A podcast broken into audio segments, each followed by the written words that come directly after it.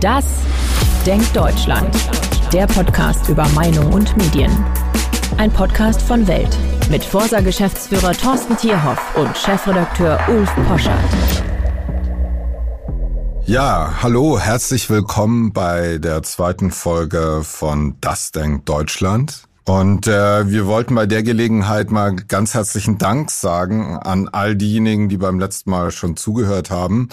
Und einen noch größeren Dank an all diejenigen, die sich hingesetzt haben und uns E-Mails, SMS, Nachrichten über alle möglichen sozialen Medien geschickt haben.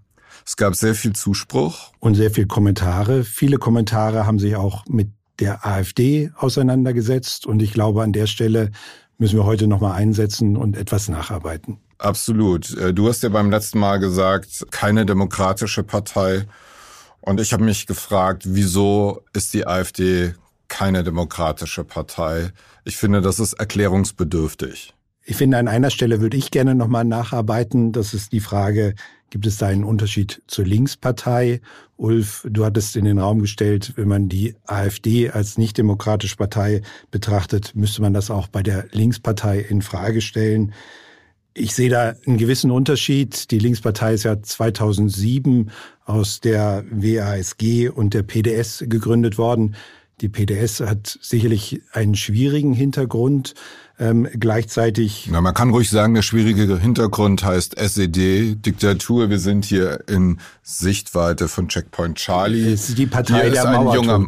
Hier ist ein junger Mann verblutet. Das ist auch die Partei, die damit zu tun hat. Nichtsdestotrotz, ich glaube, ich habe in den Kommentaren gelesen, man müsste auch mal die Frage stellen, ist denn auch die Linkspartei eine antidemokratische Partei? Die Frage stellt sich aus unserer Sicht äh, nicht. Äh, genauso müsste man dann auch die Frage stellen, ist Springer antidemokratisch? Ich glaube, die Linkspartei ist heute in der demokratischen Gesellschaft angekommen. Das sieht man übrigens auch, wenn man die Wählerschaft der Linken sich anschaut, sind keineswegs nur noch die Alten, die die DDR vielleicht zurück wollen, sondern die Linkspartei findet insbesondere auch bei den Jüngeren natürlich in einem sehr linken Lager, das ist keine Frage, findet sich Zuspruch. Das mit Axel Springer, das musst du mir nochmal in Ruhe erklären, wie man zu so einer Einschätzung kommt, als einziges Medienhaus, das in meiner Wahrnehmung Brandmauern an beiden Extremen hat, links und rechts. Und wenn du die jungen Wähler der Linkspartei, wir wollten ja eigentlich über die AfD sprechen, aber vielleicht ist es ja auch ganz richtig, dass wir an der Stelle über die jungen Wähler der Linkspartei äh, sprechen. Ich erlebe sie sehr lebhaft in den sozialen Netzwerken und deren antidemokratischer Kommunismus verherrlichender, in vielen Teilen auch was Menschenrechte, freie Marktwirtschaft, Israel, etc. betrifft. Also ich glaube, und das wäre ja vielleicht ein Common Ground in der Betrachtung über die AfD, wenn wir als bürgerlich-liberales Medium und als dessen Chefredakteur spreche ich hier, wollen, dass sich die Gesellschaft und auch das politische System in der Mitte zentriert, dann muss man Brandmauern, wenn man sie denn so definieren will, in beide Richtungen haben. Und äh, wir können gerne und wir werden ja sicherlich auch mal eine Folge zur Linkspartei machen.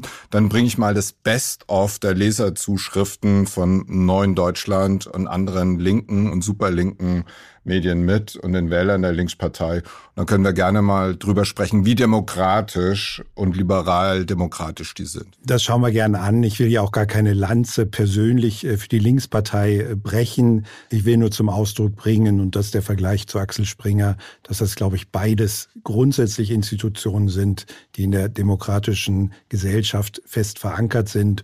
Und das schließt nicht aus, dass da Einzelne dabei sind, bei denen das nicht der Fall ist. Okay, also da mache ich wieder, nee, ich, das sind nicht Einzelne, das sind ganze Strukturen in der Linkspartei. Aber so, die AfD. Woran machst du fest, dass das eine antidemokratische Partei ist? Auch das ist ja gar nicht meine persönliche Einschätzung, sondern das ist die Einschätzung, wie wir sie gemessen haben Anfang Juni im RTL NTV Trendbarometer, dass über drei Viertel der Bevölkerung diese Einschätzung teilen, auch mit einem sehr harten Statement abgefragt ist sie am rechtsradikalen Rand angesiedelt und das bejahen einfach 76 Prozent in der Bevölkerung. Die Frage wäre, und es ist eh eine These, Bislang hält sich die AfD an demokratische Spielregeln. Ja. Und wenn ich jetzt das Parteiprogramm der AfD angucke, das ich in weiten Teilen bizarr und in noch weiteren Teilen auch äh, vollkommen Hanebüchen halte.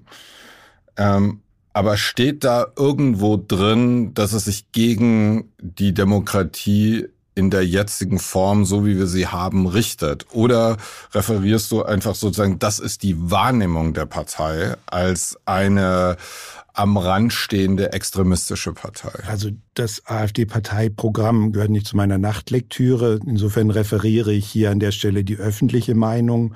Das, was wir auch sehen, ist die Wählerschaft der AfD, beispielsweise hohe Anteile das hatten wir das letzte Mal auch schon kurz angesprochen, haben extrem pessimistische Erwartungen an das weitere Vorankommen in Deutschland, pessimistische Wirtschaftserwartungen. Sie trauen auch 85 Prozent keiner Partei in Deutschland zu, dass es überhaupt eine politische Kompetenz im System gibt.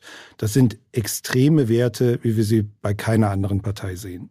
Ja, wir haben uns die Zahlen äh, über die AfD nochmal angeguckt und jetzt wird ja im Augenblick im politischen Berlin die sogenannte Schuldfrage gestellt. Ein anderer wunderbarer Podcaster der Weltgruppe, nämlich Robin Alexander. Ich glaube, man kann nur empfehlen, diesen tollen Podcast von Dagmar und Robin bei uns. Hat gesagt, die Schuldfrage gehört eigentlich in die Kirche, aber die Frage nach der politischen Antwort und Verantwortung ist relevant. Und da finde ich zum Beispiel interessant bei den Zahlen, die du gezeigt hast, dass es eine Arbeiterpartei unter anderem auch ist. Das war ja mal früher, wir kommen, wir haben über die Linkspartei gesprochen, über die Sozialdemokratie. Das war ja früher mal ein Milieu, das mit der SPD gewissermaßen eine Art natürliche Repräsentation hatte im politischen Spektrum. Was hat die SPD dort falsch gemacht? Ich glaube, Darüber könnten wir tatsächlich mehr als eine ganze Folge ähm, reden, was alles in der SPD in den letzten Jahren ähm, schwierig äh, gelaufen ist. Aber es ist tatsächlich so, dass auch weite Teile der Arbeiterschaft sich inzwischen der AfD zuwenden. Und auch da können wir mal mit einem Vorteil aufräumen. Die AfD ist keineswegs die Partei der Abgehängten und der Versager in der Gesellschaft, die aus Verzweiflung die AfD wählen, sondern es sind Menschen, die in der Regel auch über ein vernünftiges Einkommen beispielsweise verfügen und die auch in der Gesellschaft stehen, die aber einfach mit ihren Problemen und Sorgen sich alleine gelassen fühlen. Ja, wir haben auch gesehen, dass das Durchschnittseinkommen, diese Zahlen übrigens gibt's immer auf Instagram und dann auch auf welt.de zu sehen. Ganz wichtig, dann können Sie auch in diese Zahlen eintauchen und Ihre Interpretation der Zahlen darüber mit Freunden und Familie diskutieren.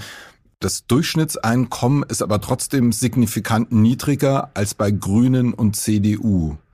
Ja, das ist tatsächlich der Fall und insbesondere die Grünen haben auch ähm, eine Wählerschaft, ähm, die sehr gut situiert ist. Gerade diejenigen, die zu den Stammwählern der Grünen zählen, verfügen durchaus über ein etwas höheres Einkommen, beispielsweise als die AfD-Wähler. Mich würde interessieren, nachdem wir am Sonntag gesehen haben, dass die AfD diesen Landrat mit einem relativ klaren Ergebnis durchgebracht hat, welcher Blick, du hast ja die AfD-Wähler seit Jahren sehr genau verfolgt. Ihr habt die bei Forsa analysiert, was sich dort verändert hat. Wie blickst du auf diese Menschen? Du hast sie gerade mal ein bisschen skizziert als eben nicht vollkommen prekär, sondern eher die abstiegsgefährdete untere und mittlere Mittelschicht. Das ist das, was man bei vielen Politikanalysen bekommt. Und gleichzeitig, als ich in den anderen Medien diese Interviews aus Sonnenberg gesehen habe, die waren ja zum Teil nicht sonderlich schmeichelhaft für diese Region, dass vielleicht der, der Gedanke derjenige ist, dass man ein Denkzettel gemacht hat, dass man guck mal auch die Eliten, die vermeintlich abgehobenen, ich glaube, das ist ja so eine Melodie, die dort gesungen wird, den können wir es auch mal zeigen mit so einem Denkzettel. Zum einen ist ja da das Bild des Dammbruchs aufgebaut worden, dass jetzt der Damm gebrochen sei, ähm, weil der erste Landkreis, das ist übrigens der zweitkleinste Landkreis in Deutschland, einen AfD-Landrat äh, gewählt hat. Wenn man sich mal die absolute Anzahl der Stimmen anschaut, dann sind es knapp 15.000 Menschen, die dort im Landkreis Sonneberg für den AfD-Kandidaten gestimmt haben. Das sieht als allererstes mal nicht nach einem Dammbruch aus. Das andere ist, wenn wir eine Wahl analysieren, schauen wir uns in der Regel die Anteile der Parteien immer auf Anzahl der Wahlberechtigten an, also betrachten auch die Nichtwähler beispielsweise. Und wir sehen jetzt auch bei der Stichwahl zur Landratswahl am letzten Sonntag ist die Wahlbeteiligung ja schon etwas angestiegen, aber immer noch am über 40 Prozent der Menschen sich nicht an der Abstimmung beteiligt. Das ist weit mehr als diejenigen, die den AfD-Kandidaten gewählt haben.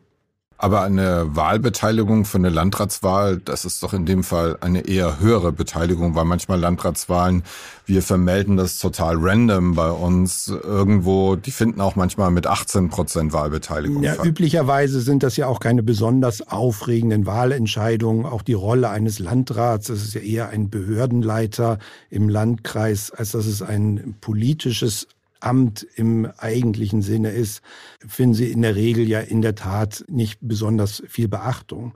Jetzt in Sonneberg hat natürlich das gesamte mediale Interesse ähm, sich auf diese Wahlentscheidung gerichtet.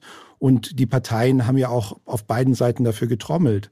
Wobei auch da interessant ist, wenn man beispielsweise den Vergleich zum Wahlkreis Sonneberg bei der Bundestagswahl sieht, dann muss man einfach feststellen, die Parteien, die sich jetzt zusammengeschlossen haben, um gegen den AfD-Kandidaten anzutreten, die haben bei der Bundestagswahl noch über 45, fast 46 Prozent der Stimmen aller Wahlberechtigten auf sich gezogen. Jetzt, trotz der gesammelten Unterstützung, konnten sie ihre Wähler nicht mobilisieren. Nicht mal 30 Prozent haben für den CDU-Kandidaten, der verblieben war, in der Stichwahl gestimmt. Also im Grunde genommen haben die anderen Parteien ihre Wähler nicht mobilisieren lassen, mobilisieren können. Die sind in der Enthaltung verblieben und die AfD hat ihre Hausaufgaben gemacht, hat für sich getrommelt und hat ihre Wähler, ihr Wählerpotenzial an die Wahlurne bringen können. Wir diskutieren ja immer über das Spannungsverhältnis von öffentlicher Meinung und veröffentlichter Meinung.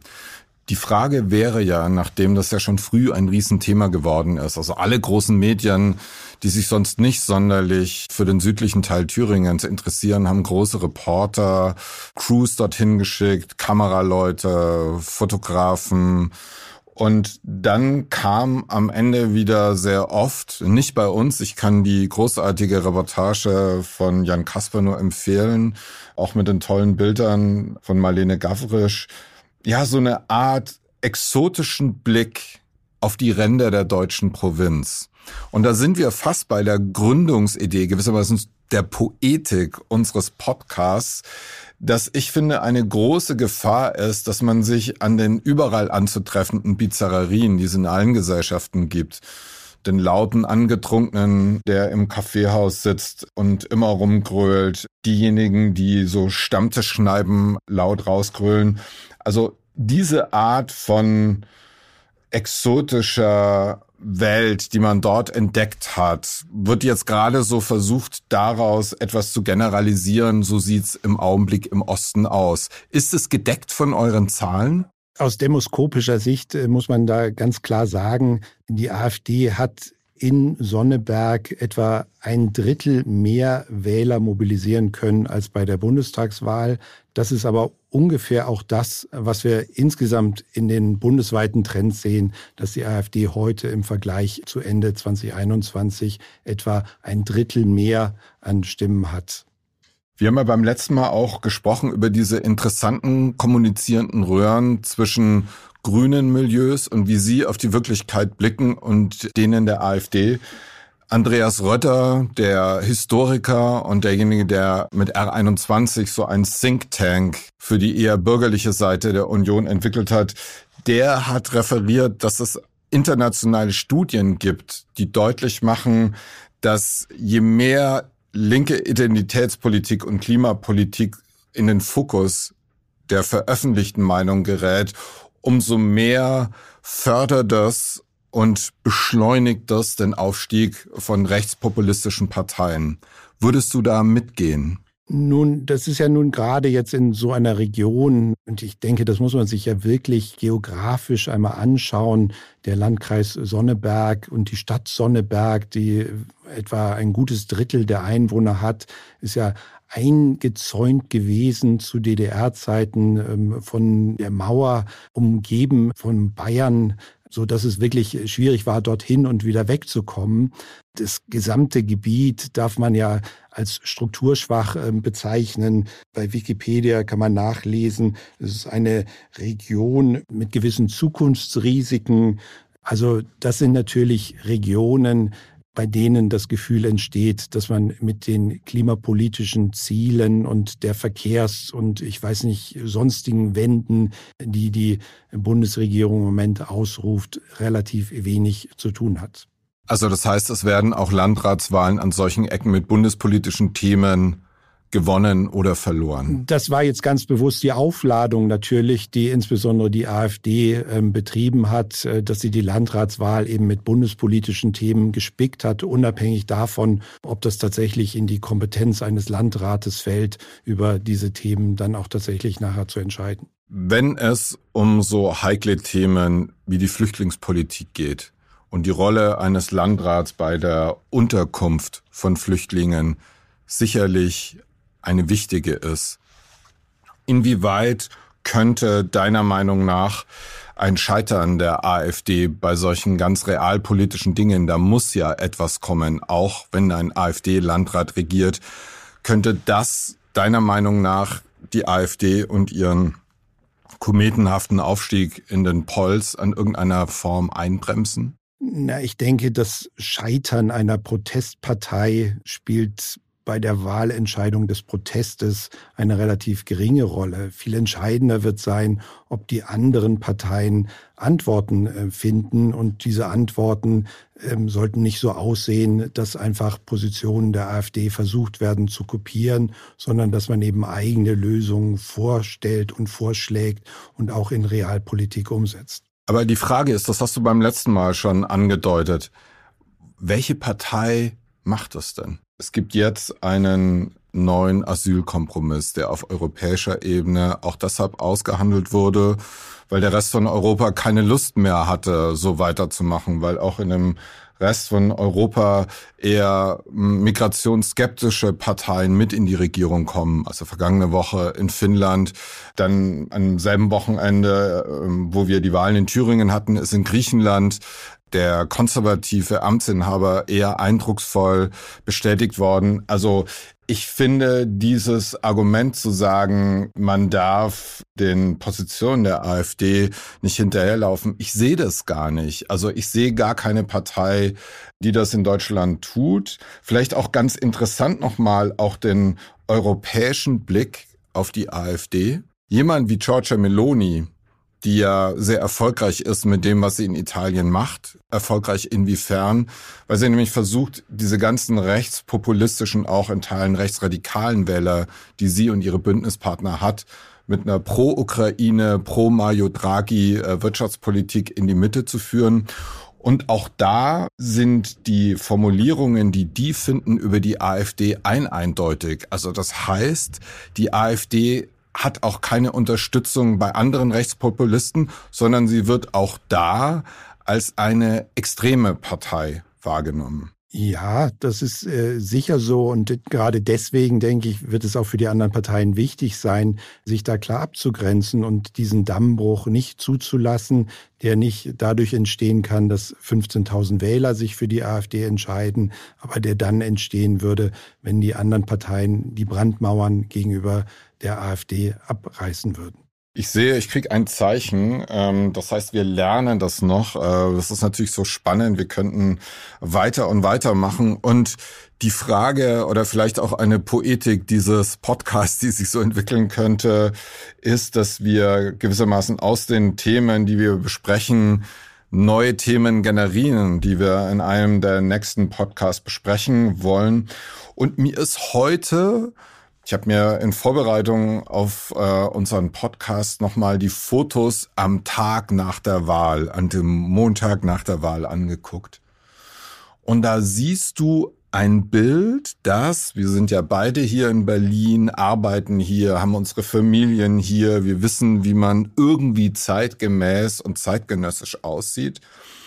Und da siehst du ein Bild, wo nur mittelalte bis alte Männer stehen. Das ist äh, Höcke, das ist der neue Landrat, das ist Herr Kupala, dann steht noch der Herr Brandner da.